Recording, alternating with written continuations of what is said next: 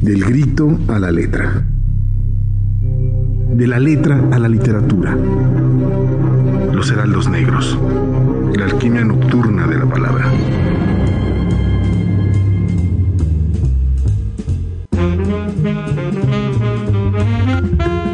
9 de, 8 eh, de la noche con dos minutos. Bienvenidos a la alquimia nocturna de la palabra, el programa de literatura y de todo lo que puede abarcarse desde la palabra escrita, la palabra hablada, la literatura oral, la música y todo aquello que pueda ponerle sabor a las letras en el 99.7 de la frecuencia modulada. Bienvenidos a este conjuro nocturno. Mi nombre es Ever Quijano, acá está Alonso Guzmán. Hola Ever, hola, hola amigos, hola amigas, muchísimas gracias por estar con nosotros la noche de hoy. Hoy tenemos un tema que creo que nos incumbe a todos. Eh, bueno, no sé, ¿qué es el futuro? ¿no? Eh, eh, hablaremos de los alcances del futuro, algunas manifestaciones en la literatura, ¿no? Y creo que es una preocupación constante, sobre todo, yo traje unos cuentitos después de la, antes de la primera guerra, de la segunda guerra mundial, donde hubo un boom de, la ciencia y la difusión de la ciencia, con eso, con eso de Einstein, la relatividad del tiempo, ahí se desata una reflexión sobre, bueno, si el tiempo es relativo, y si bajamos a la velocidad de la luz, quizá podamos viajar en el tiempo. Entonces, una imaginería de, Enorme. Enorme, enorme, pero antes también la, visión del tiempo es curiosa, la veían muy distinto, ¿no? Entonces creo que eh, vamos a platicar de eso. Es como, es como el, terreno, ¿no? De lo que vamos a estar como explorando y divagando el día, el, día de hoy. Y bueno, está con nosotros Lupita. Lupita Camacho. Lupita Camacho, ¿cómo estás, Lupita? Hola, hola, Alonso Ever, qué gustas estar aquí con ustedes. De verdad que me emociona muchísimo. Gracias por la invitación. Y pues también estoy súper emocionada porque nos acompaña una maestra que para mí es muy importante, es una gran, gran, gran amiga y sobre todo, pues todo lo que he aprendido a lo largo de la carrera de biología, pues me, ha acompañado, es mi tutora. Y sobre todo, eh, bueno, a mí me gusta mucho siempre platicar con ella sobre estos temas y no me dejarán mentir ustedes y también los que los y las que nos escucharon la, la vez pasada, antepasada, cuando estábamos hablando de ecoliteratura, que se quedó en modo suspenso, ¿no? El tema del futuro. Y yo dije, hay una persona que me encantaría que nos acompañara y pues es un honor estar aquí contigo, Moni, bienvenida. Muchísimas gracias. Eh, es un honor estar aquí y conocerlos en persona porque los escucho. Soy su fan. Qué Ay, qué pena, me, da, muchísimo gusto. Gracias por la invitación, Lupita. Y aquí estamos. Doctora, hay, que, hay, que, hay que presumir, ¿no? Egresada de Glasgow, si no me equivoco, de la facultad, bueno, docente ahí en la Facultad de Ciencias. ¿No? En donde están los míticos tacos de taco y el bordo, el bordo de las, más maravillas, ¿no? Que además lo acaban de arreglar hace poquito y pues bueno, con un montón de... Ustedes se pueden meter ahí al Google académico y hay montón, montones de artículos y el índice de citación y todas estas cosas que, que hacen eh, los académicos en, en, forma, ¿no? O sea, lo que se hace ya, digamos, que en la gran eh, sociedad del conocimiento, y pues bueno, ahí hay un montón de cosas, todas escritas casi casi en inglés. Entonces, este, pues voy a ir como de a poquito. Sí, doctora, muchísimas gracias. Eh, la doctora Mónica Vanessa Garduño Paz, invitada de lujo en, en esta noche. Así es. Muchísimas gracias. Del otro lado de la esfera está, como siempre, Enrique López, Kike DJ. Eh, y pues bueno, vamos a empezar el día de hoy. Hay, hay además un, regalito que tiene Alonso. Sí, hoy en la tarde estuvimos eh, recordando un poco y leímos un poco de la poesía de Salvatore Quasimodo, ese, este poeta italiano que se ganó el Nobel, en, bueno, le dieron el Nobel en el 59, para disgusto de varios, ¿no? Un Garetti entre ellos, Pero es uno de los grandes poetas. La etapa más allá de la fijación por el hermetismo que tenía en una fijación con Malarmé, la etapa cuando pasa la Segunda Guerra, por cierto, eh, es una etapa muy profunda y muy dolorosa en la obra de Quasimodo. Así que si quieren la traducción Guillermo Fernández, Guillermo Fernández tiene un libro hermoso donde viene, no solo es Quasimodo, viene una, una playa de ahí de poetas italianos bastante buenos, y, pero viene la traducción de Quasimodo, que creo que es de las más bellas que hay y que se hicieron aquí en el Estado de México. Entonces, si lo quieren en PDF, eh, se lo rolo, ¿eh? Sí, y si no, vayan al yo me quedé ya, soy viejito con el IMC, hermano. El IMC, el Instituto Mexiquense de la Cultura, uy, ya tiene un buen rato de ese. Ahora son las librerías Castálida, están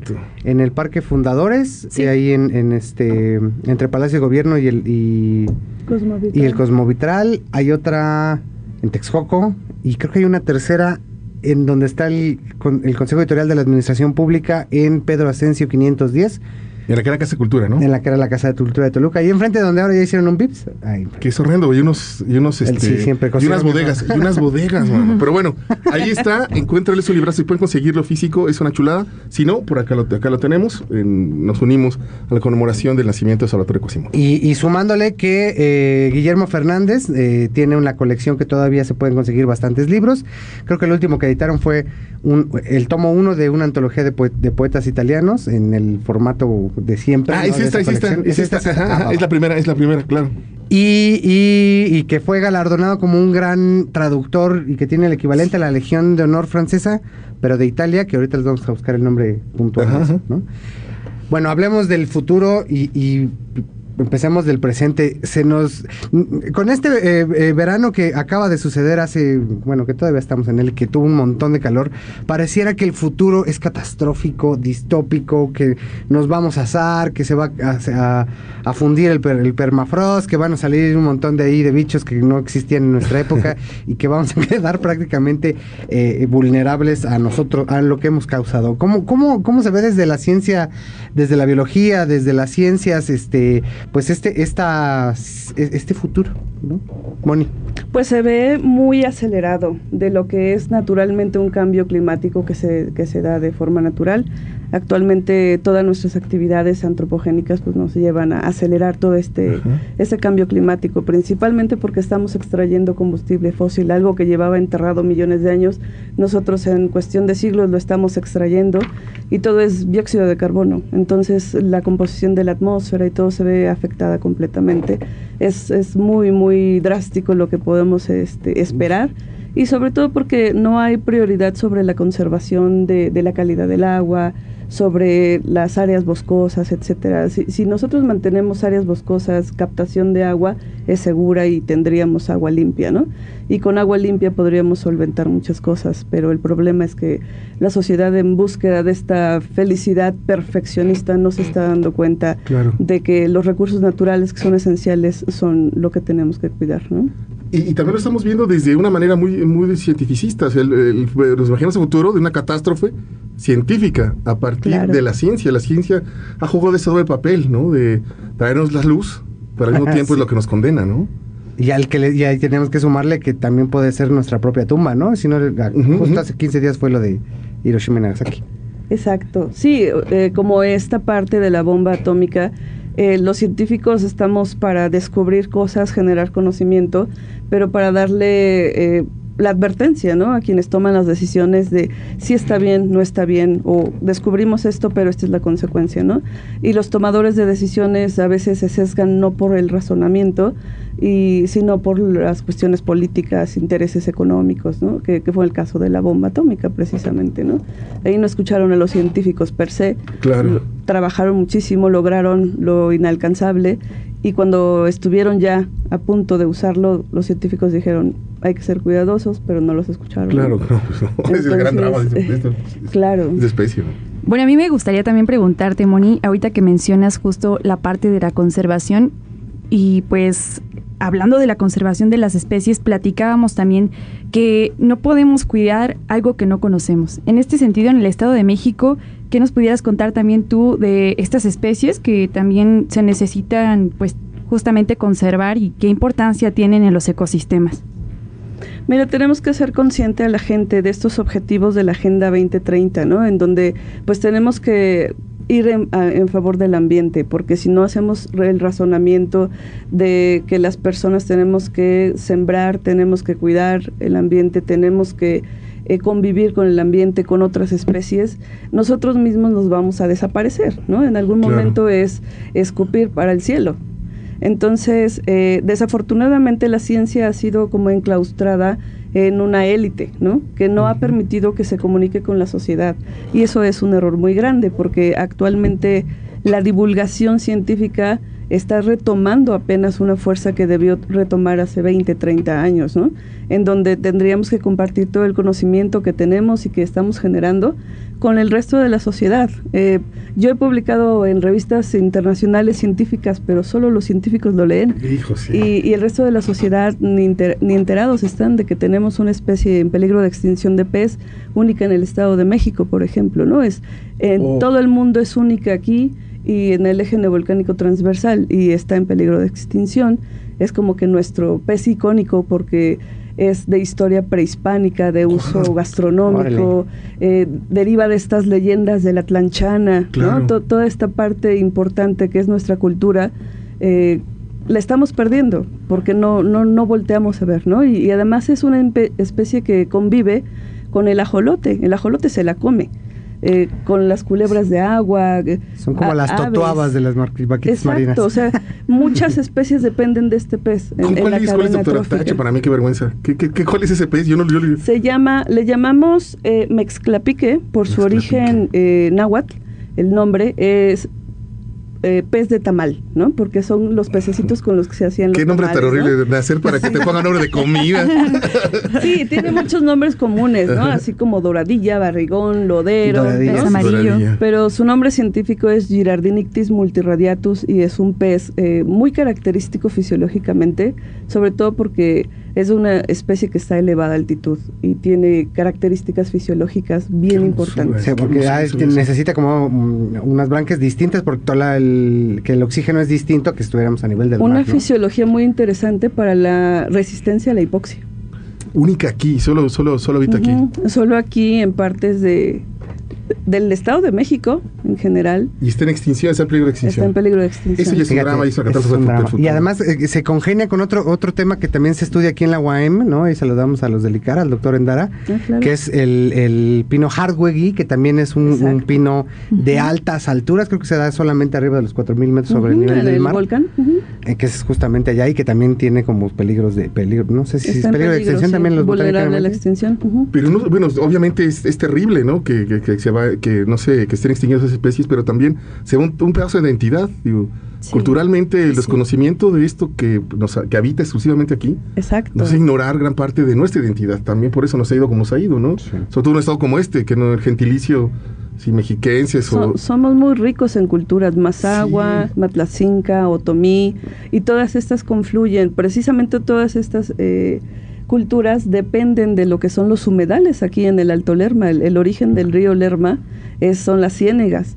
Y toda esta gente se asentó alrededor de estas ciénegas y hacía uso de esos recursos naturales precisamente. Y tenemos una historia increíble, cultural que, estamos perdiendo. Sí. Que el futuro va a ser árido. No que no digan que se inundaba. ¿No? Ah, es que ahora se inunda. No, es que siempre ha, siempre ha sido así. no deberías de hacer tu casa ahí, ¿no? Exacto. claro, antes estaba todo cubierto de agua, ¿no? Incluso había mamuts aquí y todo. Entonces, eh, pero hemos extraído agua masivamente del, de la parte subterránea. e incluso hace poco, unos, bueno, unos seis años, hubo una fragmentación del suelo del fondo de una de las ciénegas. Se abrió y mucho volumen de agua se cayó porque estábamos extrayendo muchísima agua sobre todo para la Ciudad de México. Y seguirá y seguirá, ¿no? Ese tema, ese es como lo del fracking, a ver si nos lo podrías platicar ahorita en la siguiente sección, ¿no? En la siguiente parte vamos a mandar una rolita. Esto es una banda eh, catalana, se llama Manel, ya tiene un buen rato en activo, se llama la canción Al Mar. Y regresamos con, eh, con nuestra especialista Mónica Vanessa eh, Garduño para hablar del futuro. Que es inevitable hablar del presente, ¿no? Uh. Viene, ahí va la rolita.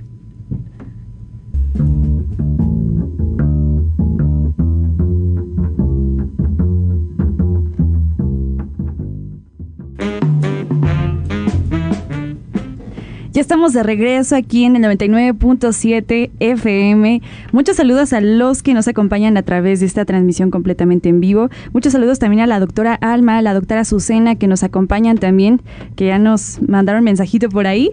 Y bueno, aquí voy a leer eh, un mensaje que nos acaba de llegar justamente de la doctora Alma. Saludos a la doctora Mónica Garduño, un orgullo de colega. Felicidades Uniradio por la entrevista. Y solo quisiera aclarar que Pinus no es una especie en peligro de extinción. Ah, Soy Alma Velázquez de la Facultad de Ciencias. Ah, Saludos, Doc. Solo el, solo el, solo el pez amarillo. no. Solo el pez amarillo. solo el pez amarillo. Sí, Ay, pino. qué bueno, menos mal. Un rayito de esperanza, un pinito de esperanza. Un pino. Ah, muy bien. Pues, Y- eh, ajá. Ah, justamente lo que nos platicabas, Moni, este pececito, el pez amarillo, el mezclapique del Lerma, eh, forma parte de nuestra identidad cultural como mexiquenses, porque es única aquí del Estado de México y es un reto también, yo creo que para la divulgación científica, al, no sé, eh, de enfrentarse a estas especies que a veces no pueden ser carismáticas, ¿no? Aparentemente, como el ajolote, que lo han sabido también como, este, y que es, importante también, ¿no? Pero me gustaría preguntarte, Moni, también a qué retos se, se enfrenta este, esta especie por la urbanización y por qué debemos hablar de- del pez amarillo. Bueno, es un reto eh, porque estamos hablando del uso de agua. Entonces el agua sirve para, para todos, ¿no? Entonces que yo diga ya no ya no extraigan agua para que pues el pez tenga donde vivir prácticamente, ¿no? Sería imposible porque pues todos necesitamos el uso urbano del agua, ¿no? El consumo de agua potable, etcétera. Entonces se ha vuelto un reto muy fuerte porque hay personas que dependen de, de- de estas zonas de cultivo que están cerca del agua. Eh, habemos todos eh, personas que dependemos de bañarnos, de tomar agua, etcétera, ¿no? Entonces, eh, el cultivo de maíz, que es algo muy complicado, es muy demandante. Actualmente necesitamos alimentar a millones y millones de mexicanos y de otros eh, países, ¿no? Con maíz. Eh, la demanda de maíz es muy alta. Entonces, aquí en esta zona, pues es puro cultivo de maíz, ¿no? Y el cultivo de maíz conlleva a liberación de pesticidas, liberación de, de altos niveles de fertilizantes que contaminan los cuerpos de agua. Y junto con todo esto, pues todo lo que representa la ganadería y Claro. los desechos urbanos. Entonces, eh, es un reto bien grande porque no sabemos cómo, cómo conllevar esta, esta parte, ¿no? De, de- de decirle a la gente, ya no, ya no lleven eh, el gasto de agua excesivo, ya no contaminen con, con tantos fertilizantes, pesticidas, eh, ya no le metan tanto a la, a la tecnología de agricultura, ¿no? Claro. este, rústica, sino más bien piensen en cosas que optimicen las, las técnicas, ¿no? ¿Se que podría hacer, técnicas- doctora? ¿Se podría regresar? Eh, bueno, ya avanzado como estamos, ¿se podría buscar una alternativa? o- Sí, claro, ya hay muchas técnicas de riego que son eh, muy interesantes, que van al mínimo en el uso de agua, pero es- son el agua que necesitan, ¿no? Y lo que ahorita nosotros hacemos es el, el agua de los ríos que viene del volcán, lo llevan en canales y esos canales son canales de riego y los llevan a bordos. Pero ya hay otras técnicas de riego que son con eh, regaderas, ¿no? Y son muy, muy finitas, eh, son por ciertas temporadas, o sea, ya existe la tecnología. Lo que no existe es esa conexión de la educación hacia las otras personas, ¿no? Hacia la parte rural, o sea, la parte universitaria, académica, científica, como que no está ejerciendo una educación apropiada. Fíjate el impacto que uno en- desearía. En, en los agricultores. Ajá. Y habrá que sumarle ahí también el estrés hídrico provocado por nuestra ciudad vecina, ¿no? Que se lleva Sí, un montón sí. de agua para acá. gacho. Sí, sí, sí. ¿no? Y si no, pregúntenle a Valle de Bravo. Justamente hace unos días, este, o si no recuerdo, hoy incluso estuvieron ahí como en manifestaciones porque está muy por debajo del nivel de agua la, la, pre- la presa de allá. Sí, sí, es que ya es el sistema Cuchamala y acá el sistema Lerma, ¿no? Y ambos alimentan a la Ciudad de México. Entonces, por todas estas regiones nos estamos quedando con el mínimo de agua. Y pues es una demanda enorme la que tiene la Ciudad de México, ¿no? Que también ha sido, yo creo que será, digo, estamos eh, hablando de temas que pueden disparar la- las distopías contemporáneas, aunque no tan contemporáneas. Digo, el, el agua, estoy seguro que nuestros hijos que nacieron hace 8 años o 10 años, cuando sean adultos van a tener que pelear por el agua o va a haber una gran, gran revuelta. Y esa distopía de Mad Max, ¿no? Sí. Eh, Sí, va a ser la realidad. O sea, realmente va a haber grupos armados, ya imaginando, eh, por el agua, ¿no? La película de Lorax lo refleja bastante bien, ¿no? O sea, te van a. Ah, te van claro, a vender, claro. este, así como ya nos venden garrafones de agua, te van a vender garrafones de oxígeno, ¿no? Y de todos los recursos naturales. Eh, de hecho, ya se vende. Eh, hay países que tienen reservas forestales y selvas muy grandes como Costa Rica y ellos venden el oxígeno para el mundo, son los pulmones del mundo, ¿no? Tu tubo de oxígeno va a ser. Exacto, entonces vamos a llegar a eso lamentablemente, pero eh, como esta parte de, de vivir en un mundo feliz no los van a no los van a hacer ver, ¿no? De no, nosotros te vamos a dar la solución, las grandes empresas te van a empezar a vender todos los, los productos, ¿no? Porque van a hacerte una necesidad y pues tú vas a depender de eso felizmente sin darte cuenta que ahorita es la solución. las grandes crisis, eh, doctor, entonces son el agua, bueno, todos los elementos están en riesgo. El agua, claro, bueno, el fuego está tomando un papel también determinante ahorita, ¿no? El fuego. Sigue. Canadá, Lo que acaba de suceder en, en, Hawái, ¿no? en Hawái. El, problema ahí es que hay muchas especies de, plantas exóticas que fueron introducidas. Y ah. estas se secan y al secarse provocan, o sea, incendios masivos, ¿no? Porque están muy, muy secas. Antes de estas plantas había plantas más grandes que eran perennes, entonces no había tantos incendios. Y ahorita es un claro ejemplo del error más grande que hemos hecho al, al hacer traslocaciones de, de especies exóticas en general. Puede ser, o sea, tan, a ese alcance llega a quitar especies de un lado a otro. Como las ranitas que llevó eh, eh a, Australia. ¿no? Exacto, sí, y, lo mismo estamos haciendo aquí. Ahorita por políticas públicas dicen, ah, no, pues te, te regalo pececitos o alevines de, carpa y échalas ahí en tu, en son, charco. Son como los gatos, ¿no?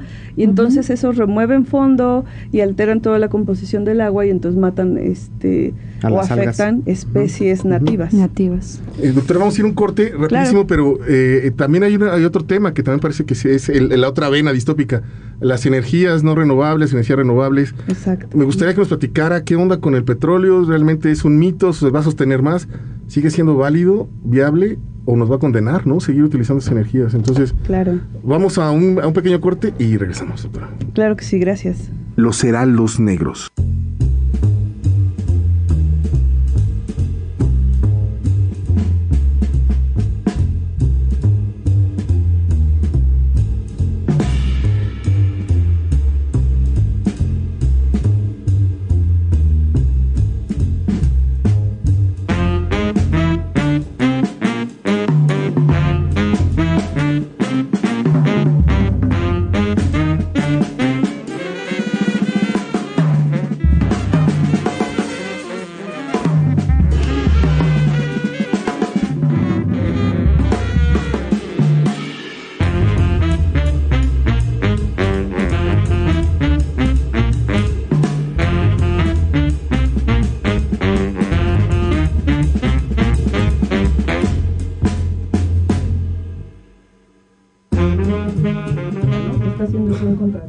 Sí, bueno, estábamos acá y ya escucharon.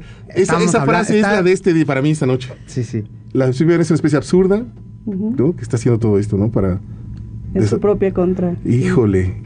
Somos nuestros propios enemigos y como, una de las tantas este, metáforas de la ciencia ficción en películas y tal, pues somos también nuestros, nuestra plaga, ¿no? Y vamos a ser la plaga de esta Madre Tierra, Pachamama, Gaia o como quieran llamar. Regresamos a estos heraldos negros, a la alquimia nocturna de la palabra. Recuerden que se pueden comunicar con nosotros 72 26 49 72 47. Tenemos a la doctora Mónica Vanessa Garduño de la Facultad de Ciencias con nosotros y hay hartos mensajitos. Ya, aquí nos está escribiendo eh, saludo, salud de la doctora Azucena. Doctora, un saludo con mucho cariño, un abrazo muy grande. Espero verla estos días. ya estamos aquí también con Moni. Y justamente, Moni, quisiera que nos platicaras qué va a pasar este 7 de septiembre.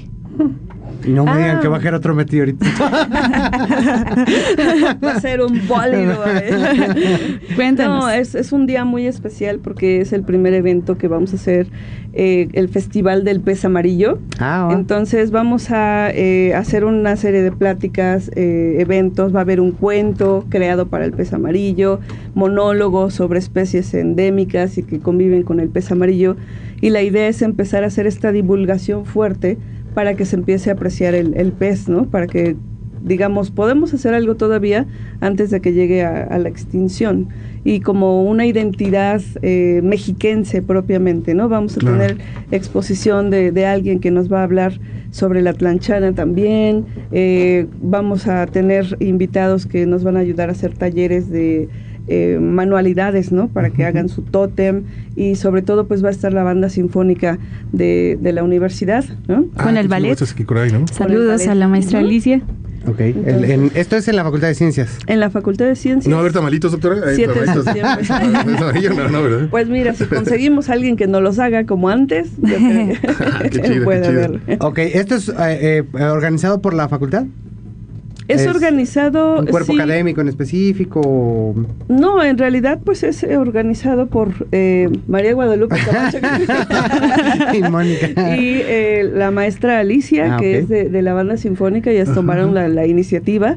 Y bueno, yo les secundé y dijimos vamos y lo, lo vamos a hacer porque es, es bien importante y qué bueno que hacemos este tipo de colaboraciones dentro de nuestra universidad porque a veces ni nos conocemos y entonces eh, cuando trabajamos en conjunto y en pro de algo, que tiene una, una buena razón de ser, eh, yo creo que es bien importante, ¿no? Esa hermandad de, de potro hermanos, ¿no? De trabajar en conjunto. De simbiosis. Sí, y además es importantísimo justamente este tema de la divulgación de la ciencia, que si bien ya se está incluyendo en los nuevos reglamentos del Sistema Nacional de Investigadores y todas estas cosas, pues el hecho es que necesita eh, una ciencia que no se que no se publicita pues no existe no o eso al menos como cuenta ese ese refrán. Y en ese sentido es una forma bastante amable de acercarlo no exacto. Sí hacerlo cultural no acercarse a la sociedad de esta manera no con música es bien importante y con, con risas, ¿no? Con monólogos, con cuentos, para que las personas como que le tomen identidad y cariño, sobre todo. claro, nada más lleguen con el susto así de, ah, ya se va a acabar. ya se va a morir. de oración. los animales, los, los mitos que se generan alrededor de ellos, pues han acompañado al ser humano desde, desde, desde su origen. Claro, y, Pero le han ayudado precisamente a tener una relación más saludable y estrecha con, con, su entorno, ¿no? Exacto. En algún momento se perdió esa relación con el entorno y bueno, estamos, estamos viendo lo, lo que pasa cuando uno pierde esa conexión eh, física, biológica, química, pero también espiritual, religiosa, imaginativa, creativa, ¿no? Entonces, creo que es importante tomar este pez amarillo y, y, a las especies que habitan aquí en el estado como principio, ¿no? De, los mitos, de, la literatura, del arte, ¿no? Volver a palpar la naturaleza, ¿no? Tenerla cerca, porque a veces ves un, cuerpo de agua y no te imaginas la diversidad tan impresionante, el mundo que existe debajo de ese cuerpo de agua, ¿no? Y a veces nos dejamos llevar por los peces marinos que son de colores bien bonitos, pero no te imaginas que tienes una belleza muy parecida, pero aquí en, en, continente, en agua dulce, ¿no? Y pues no es que sean tan llamativos, obviamente, como Nemo o como el oso panda, pero tienen una función ecológica e histórica muy, muy importante. Sí, y eso, eso es significativo. Bueno, llegan más mensajes, dice Alma Velázquez, el mejor ejemplo de la importancia de las políticas públicas con una base científica sólida, refiriéndose justamente a este, pues esta suerte de festival, ¿no? El 7 de septiembre en la Facultad de Ciencias sobre el Mexclapique. Y bueno, acá llegaron otros dos mensajitos, dice, tarde pero seguro, seguro. Saludos a Lupita, nada más no llega tu libro por desobedecer a sus padres. ¿Qué pasó, David? Porque no pone nombre, fíjate. de las librerías Gandhi. Creo que es destino. Saludos. Ah, saludos. Que patrocine todo el programa. Está patrocinando a Lupita. Sí, David. ¿eh? Qué macho. Creo que es destino y si llega, y si llega, yo lo compro o sea, que te lo van a tallar una cosa así. sea, si llega ese libro, sé, no lo vas a, tener. Saludos a las invitadas, la banda sinfónica juvenil y el ballet folclórico Esencia Mestiza. Estamos muy emocionados eh, por poder aportar nuestro arte a la conservación, dice Alicia López. Excelente programa. Le mandamos un saludo. Gracias, Alicia. saludos. Eh, doctora, ¿qué otras especies eh, son endémicas, son de aquí del estado? Mm, tenemos especies de ajolotes aquí, de solo aquí propias del estado. ¿no? O sea, el, más conocido es el de Xochimilco, en el Valle de México, pero acá tenemos nuestras propias especies también. Hay, hay, dos o tres especies ¿no? que también están distribuidas en el estado y que son muy importantes. Eh, culebras de agua, eh, tenemos tres especies que también son, son de esta zona, son nativas. Eh, aves ictiófagas, tenemos varias residentes y también migratorias. Con tanto em, lago, como no van a estar comiendo ahí, ¿no? Sí. y algo que nos llama la atención es que, por ejemplo, ahora hemos recibido también especies migratorias, como los pelícanos en, en los bordos. ¿Eso no pasaba? No, no, o sea, tiene algunos años, o sea, llegaron pelícanos marinos, ¿no? Así que, que se ah, posan aquí en estos cuerpos de agua. Quiere decir que allá ya no hay algo y están viniendo a alcanzarlo hasta acá. ¿no? También están ocurriendo estos fenómenos muy interesantes, ¿no? De, de, especies migratorias que llegan aquí a esta zona donde antes no, llegaban, ¿no? Entonces algo está cambiando ahí en las corrientes de, viento, en la alimentación, etcétera, ¿no? Qué, qué, buen, qué buen momento para preguntar eh, la opinión sobre, pues, las especies invasoras. Ya mencionamos a la plaga de los seres humanos en este planeta, pero creo que por ahí las palomas, los gatos, ¿no? Quizá los perros un poco también. Todas las especies domesticadas. Eh, eh, por eso digo que escupimos para el cielo porque eh, nosotros queremos satisfacer nuestras necesidades con, con, mascotas, ¿no? Con animales que nosotros domesticamos. Entonces empezamos a hacer esta homogeneización de animales para nuestro beneficio, entre comillas, y después ya no sabemos qué hacer con ellos, ¿no? Entonces los gatos, los perros, las ratas, eh, las moscas, ¿no? Todos ellos son dependientes de nosotros actualmente, ¿no? y que evolutivamente hablando no deberían de existir, pero están aquí y tienen un impacto ecológico negativo sobre todo los gatos y los perros porque se vuelven ferales en algún momento y acaban con las especies nativas, las depredan. Eh, tenemos el ejemplo en el campus, precisamente en el Bordo Las Maravillas, tenemos perros ferales eh, que, están ahí, pero que van y atrapan patos, uh. los muerden y no se los comen. Y nada más los, dejan, ahí. se comen muchas lagartijas, los gatos. Entonces hay un impacto ecológico muy fuerte, ¿no? Y las especies exóticas pues han sido en muchos eh, eh, estrategias eh, acertadas en un tiempo, pero después traen una consecuencia irreversible, ¿no? De, pérdida de, especies nativas y endémicas. Me quedé pensando, ¿y especies invasoras vegetales? Digo, yo sé que mm, trajeron acá las jacarandas acá de Japón y se ven bien bonitas. Precisamente estábamos hablando... Sí, cierto en la mañana tenemos un proyecto de jardines de polinizadores en la facultad y estamos trabajando en conjunto con una organización eh, sin fines de lucro que se llama FUNACOM, es, eh, Ruta Monarca. Ellos están en pro de, toda esta parte de la mariposa monarca. Pero lo que decíamos es que ya empiezan a sembrar estas plantas que se llaman asclepias, que son las con las que se alimenta la mariposa monarca, pero las empiezan a sembrar, pero es una especie que proviene de África. Entonces no utilizan la asclepia nativa, sino otra introducida. Y eso eh, nos da pie a que haya un camino diferente para la mariposa ¿Por qué pasa eso, doctora? ¿Por qué no, no hay una, una, relación ahí? No puedes preguntar en Google, por lo menos. ¿Por qué, eh, ¿por qué ese empeño de tratar especies cuando hay especies aquí? Eso inició desde que llegó aquí este, la invasión inglesa y la francesa y la española, ¿no? Con esa idea de que es mejor lo de allá que acá. Sí, exactamente. O sea, vinieron a destrozar todo aquí para imponer sus imperios, ¿no? Entonces se trajeron plantas asiáticas desde hace millones de años, se trajeron sus, sus plantas medicinales, todo lo que ellos comían, ¿no? Porque no conocían lo de aquí, no lo habían descrito, entonces pues empezaron a hacer sus jardines, ¿no? Sus jardines exóticos muy bonitos, los franceses, ¿no? Bien alineados y todo, pero nos vinieron a restringir la verdadera biodiversidad que teníamos, ¿no? Entonces se fue sustituyendo y de la mano pues la extinción de miles de especies que dependían de esas plantas. Y ahí de la mano con Girardinitis también está la Sagitaria, ¿no? La papa de agua. Y hay varias especies también eh, de plantas importantes, ¿no, Moni? Claro, tenemos un montón de especies eh, acuáticas de plantas nativas y endémicas que están desapareciendo, desafortunadamente. Y son plantas de las que depende el pez, porque ahí sus, sus crías se refugian, se alimentan, este, se protegen prácticamente de, de, las corrientes de agua o se protegen de los depredadores. Entonces, cuando los andan correteando los, eh, los ajolotes, ¿no? O los, este, las culebras y todo eso, pues se meten rápidamente entre las raíces y demás. Entonces las plantas son una parte esencial. Y sí, como dice Lupita, la papa de agua, que es también algo representativo gastronómico, este, cultural, pues está también en peligro de extinción. Yo me acuerdo mucho que se comía en diciembre en, en las piñatas, uh papa de agua y era, pero ya, ya no he visto hace eh, Bueno, esa es la papa rojita. Ajá, rojita, ajá. Ese es el... Como, rábano. Ajá. Esta es otra, ¿no? Esta es otra, sí, creo que, no estoy segura, pero creo que esta es ah. otra también se come y antes las señoras la sacaban y también la guisaban, ¿no? La hacían así como el molito de olla o cosas así. Que es como una suerte de lirio, ¿no? Acuático. O sea, al menos aquí en la imagen, para uno que, que nomás sabe la, sintaxis y esas cosas.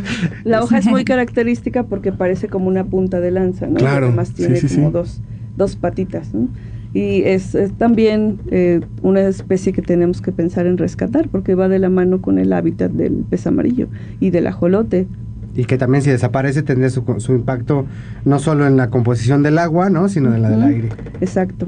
Y con esa muchísimas especies de plantas que interactúan entre sí. Ya me empecé a sentir mal. Sí, pues se estarán preguntando sus amigos y amigas que nos escuchan por qué estamos hablando de estos temas. Es el futuro, pero para darnos una, un panorama de lo que realmente nos espera en, en, a mediano y largo plazo es precisamente hablar de estas cosas. Claro. Eh, eh, lo que hay que cuidar. Lo que hay que cuidar, lo que hemos descuidado y yo creo que todo, yo me estoy imaginando todos son los tópicos para hacer muchas novelas o muchos cuentos y relatos eh, de distopías, ¿no? Las extinciones, las invasiones, que son los grandes terrores contemporáneos. La, no nos damos cuenta, nos dan miedo las, las, invasiones extra del planeta, cuando realmente aquí las invasiones, los, los elementos externos que llegan a, arrasar y aniquilar, está, está, está brutal, parece una novela de terror eh, distópica, eh, llena de muerte, destrucción y...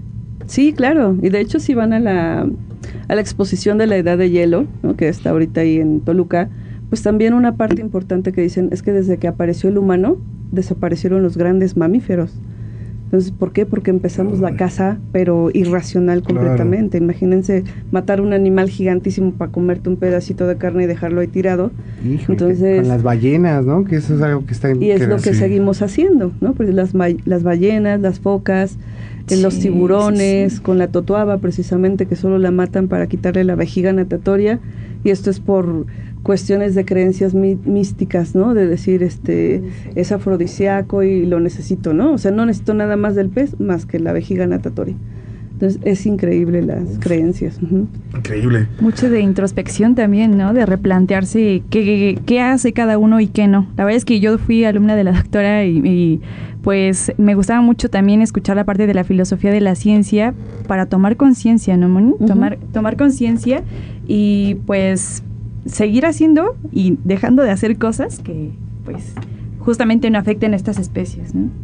Claro, como el pensamiento socrático o Aristóteles, ¿no? Así como que quiénes somos, para dónde vamos, de qué, de qué vivimos, de, por, qué existe esa planta, por qué se mueve el animal, ¿no? Es, es preguntarnos qué vamos a hacer de nuestro futuro, porque realmente nos podemos dejar llevar como lo hemos hecho, ¿no? Y vivir un mundo feliz en el que nos construyen todo sin necesidad de pensar, o definitivamente salirte al mundo silvestre y salvaje y decir, es que yo soy alguien y tengo un propósito en la vida, ¿no? Claro.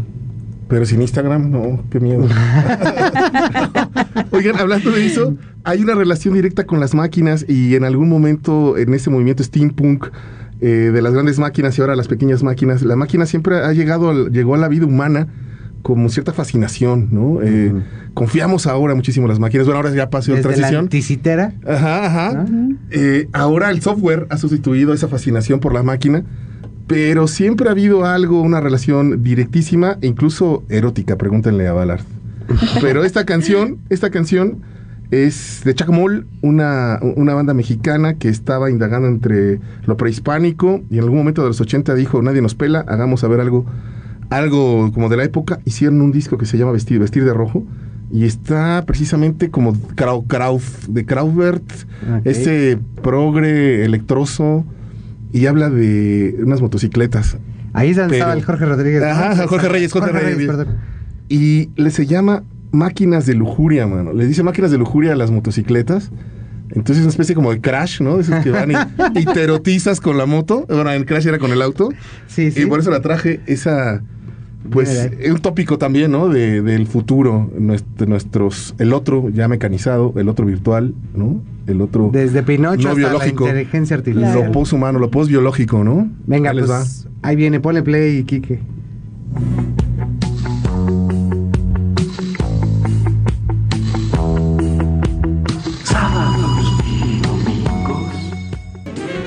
Ahí está Chacmol. Ay, perdónenme, Lupita, perdóname. Por favor. No pasa nada. No pasa nada, no pasa nada.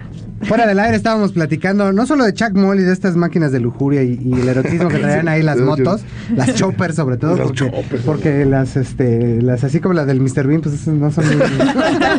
son unas Vespas, está coqueta las Vespas. Tiene, su encanto.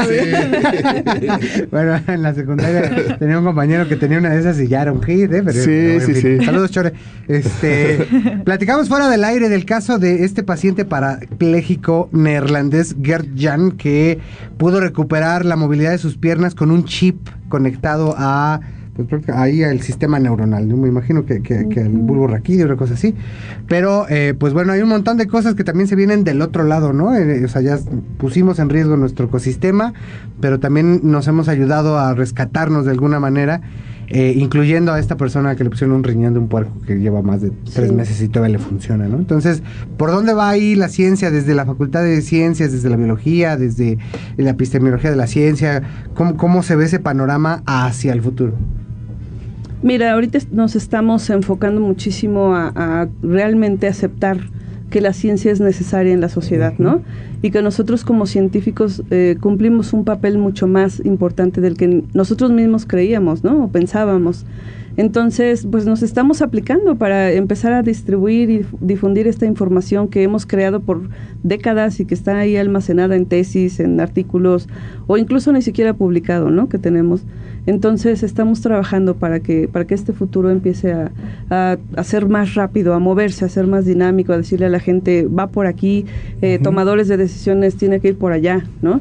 Entonces como que marcar un poco más la presencia de los científicos porque es importante, ¿no? Este pensamiento y es importante compartirlo para que nos escuchen. Pienso que la sociedad no sabe muchas cosas que debería saber y es porque nosotros no nos hemos puesto a hablar con ellos para que para ser escuchados, ¿no? Y entonces las personas pues se van con, con lo que realmente les ponen, ¿no? Con lo que son pues los medios de comunicación a veces se van con, con no sé, creencias, influencers, con otras ideas que, que lo sesgan, ¿no? Y la ciencia se queda ahí atorada. Entonces, pues en, la Facultad de Ciencias estamos trabajando para que esto ya, ya no sea así, que eh, interactuemos más con la sociedad, que nos conozcan y que pues empiecen a, preguntarnos, ¿no? ¿Qué, hacemos? que les interese y además que nos empiecen a dar sus necesidades, ¿no? Decir, es que sabes que yo trabajo aquí con el maíz o trabajo con esta planta, este, pero pues a lo mejor mi cultivo ya no funciona o a lo mejor yo quiero una granja de peces, etcétera, ¿no? Podemos asesorar y podemos apoyar, ¿no? Pero tenemos que dar a conocer lo que estamos haciendo para que la sociedad sepa que sí hay personas que en quien se pueden apoyar. Pues es un, es un reto, ¿no? Porque necesita adecuar los discursos, ¿no? unos que es muy, muy específico, como es el científico, a los distintos públicos, y eso para los que estamos en, el ámbito de, de la comunicación, sabemos que no es sencillo hacer que la comunicación sea así, que sea fluida y que llegue perfectamente, ¿no? Eh, pues bueno, ahí, ahí ya hoy salimos de algunas dudas y entramos a otras más y conocemos pues no solo al mezclapique, sino a la papa de agua, al festival que van a hacer sobre el mezclapique en la Facultad de Ciencias el 7 de septiembre. Y pues, ¿dónde podemos ver sus publicaciones, doctora? ¿Dónde la podemos seguir? Pues tengo mi Facebook, Mónica Garduño, ahí podemos, este, pueden interactuar conmigo. Eh, pero las publicaciones están en Google Scholar, ahí la mayoría ya está, está nombrada principalmente este, que es lo más fácil de, acceso, ¿no? Y bueno, también en la página de Simbiosis, este, con, con, Lupita, que ella nos ha hecho esa conexión de la comunicación y la ciencia y la sociedad. Entonces tiene su proyecto del pez amarillo, donde hemos hecho una serie de entrevistas con personas que nos dedicamos a trabajar con este pez. Entonces hay ya bastante información sobre muchas investigaciones que hemos hecho sobre el pez amarillo. Eso es interesante, además de, esta suerte de reportaje que salió desde la Dirección de Comunicación Universitaria, ¿no? Hace dos meses aproximadamente y que fue reproducida por distintos medios. Yo aquí tengo la de Antena 125. Sí. Nos quedan dos minutitos. Eh, yo les quiero recomendar rapidísimo. Yo traje por ahí algunos cuentitos para recomendarles. Si gustan, eh, pónganse en contacto con, conmigo por acá, por el, por el FON 7226 49 72 47. Les paso las, las antologías. Un libro que se llama Los mejores relatos de ciencia ficción de la época del 36 al 45. Y hay uno, hay uno que me intriga mucho se llama El Triángulo de Cuatro Lados de William Temple, que habla de otro tema que no tocamos ahorita, pero es que te faltan muchos, sobre la clonación. Mm. En, el, en, el 30 y 38 sale este cuento. Hicieron una máquina para eh, copiar los objetos tal cual. Y bueno, hay una historia amorosa, imagínate, un triángulo amoroso, y llega diciendo, bueno, si tú la amas, hermano, yo también la amo, canal. los cuatro ¿Por qué no la reproducimos tal como es? Y lo hacen. La clonamos. A, la clonaron, queda exactamente igual. Uy, qué terror. Y ahí empieza el show. Entonces, esta mezcla amorosa, triángulo amoroso, ciencia, eh, distopía, está por acá. Así que si gustan, los tengo por acá. Hay otro cuento que se llama el, el, Veamos el fin del mundo, donde precisamente el viajar en el tiempo ya se, se vuelve un tour como ir a Disneylandia para recién casados. Entonces vas con tu esposa recién casado a ver el fin del mundo. Entonces hay cinco posibilidades del fin del mundo. Es un cuentazo que si gustan, mándelos y, se los se los se los rollo, se los rollo. Por ahí, por ahí está la literatura de este de Andrea Chapela que está justamente en ese ámbito desde la desde la escritura mexicana. ¿Qué, qué lee, doctora? Digo, más allá de lo que es estrictamente lo académico, lo laboral, ¿no? Cuando tiene ganas de así como de alejarse de esa temática, ¿qué, qué le gusta leer? Me gustan las novelas, me gusta eh, también la ciencia ficción, un poco. Sí me ha alejado bastante. Leo realmente pura ciencia, puro artículo científico. Eh, también me gusta un poco la poesía, ahí de Neruda. me, encanta leer este Laberinto de la Soledad de Octavio Paz. Me gusta muchísimo porque está muy rebuscado en, explicar al mexicano, ¿no? Entonces me gusta mucho. Ay, rebuscado la ciencia, eso también hay que romper con eso, ¿no? Hay nosotros que que la ciencia era completamente rebuscada y lejanísima, ¿no? Y creo que también se goza y se disfruta, tiene una historia fabulosa, ¿no? Tiene un sentido común. Y cuando hay alguien que la sabe contar, se queda ah, Simón. Pues ya es casi hora de despedirnos, Lupita. Hay nada más para cerrar el dato que no, no, dijimos bien. La eh, el premio, más bien la condecoración que tuvo Guillermo Fernández, de quien está aquí el librito de, de la antología, era la, la Orden al Mérito de la República Italiana en grado de caballero. Así es. Súper. Serio, no cualquier cosa. traductor que teníamos aquí en el Valle de Toluca. Sí, pues muchísimas gracias a los que nos acompañaron, a todas las, bueno, a la doctora Alma, a la doctora Azucena, que estuvieron acá escribiéndonos.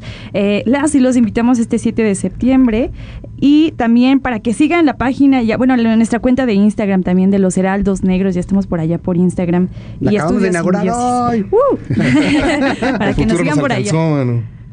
Ya. Ya no te quejes, Muchas gracias, doctora. Qué bueno haberla tenido. Gracias por la invitación. un gusto estar aquí con ustedes. Y luego la volvemos a convocar y ya traemos unas salitas o algo así. Y lo invitamos el viernes, ¿no? Eh, nos acaban de decir, eh, estaremos el viernes ah, en la mañana, Lupita. En la inauguración. en la inauguración de la Filem. Por allá vamos a estar, Ever y Alonso a las 11 de la mañana. Ajá. Y Lupita en vivo acá. Ya, va a estar bueno.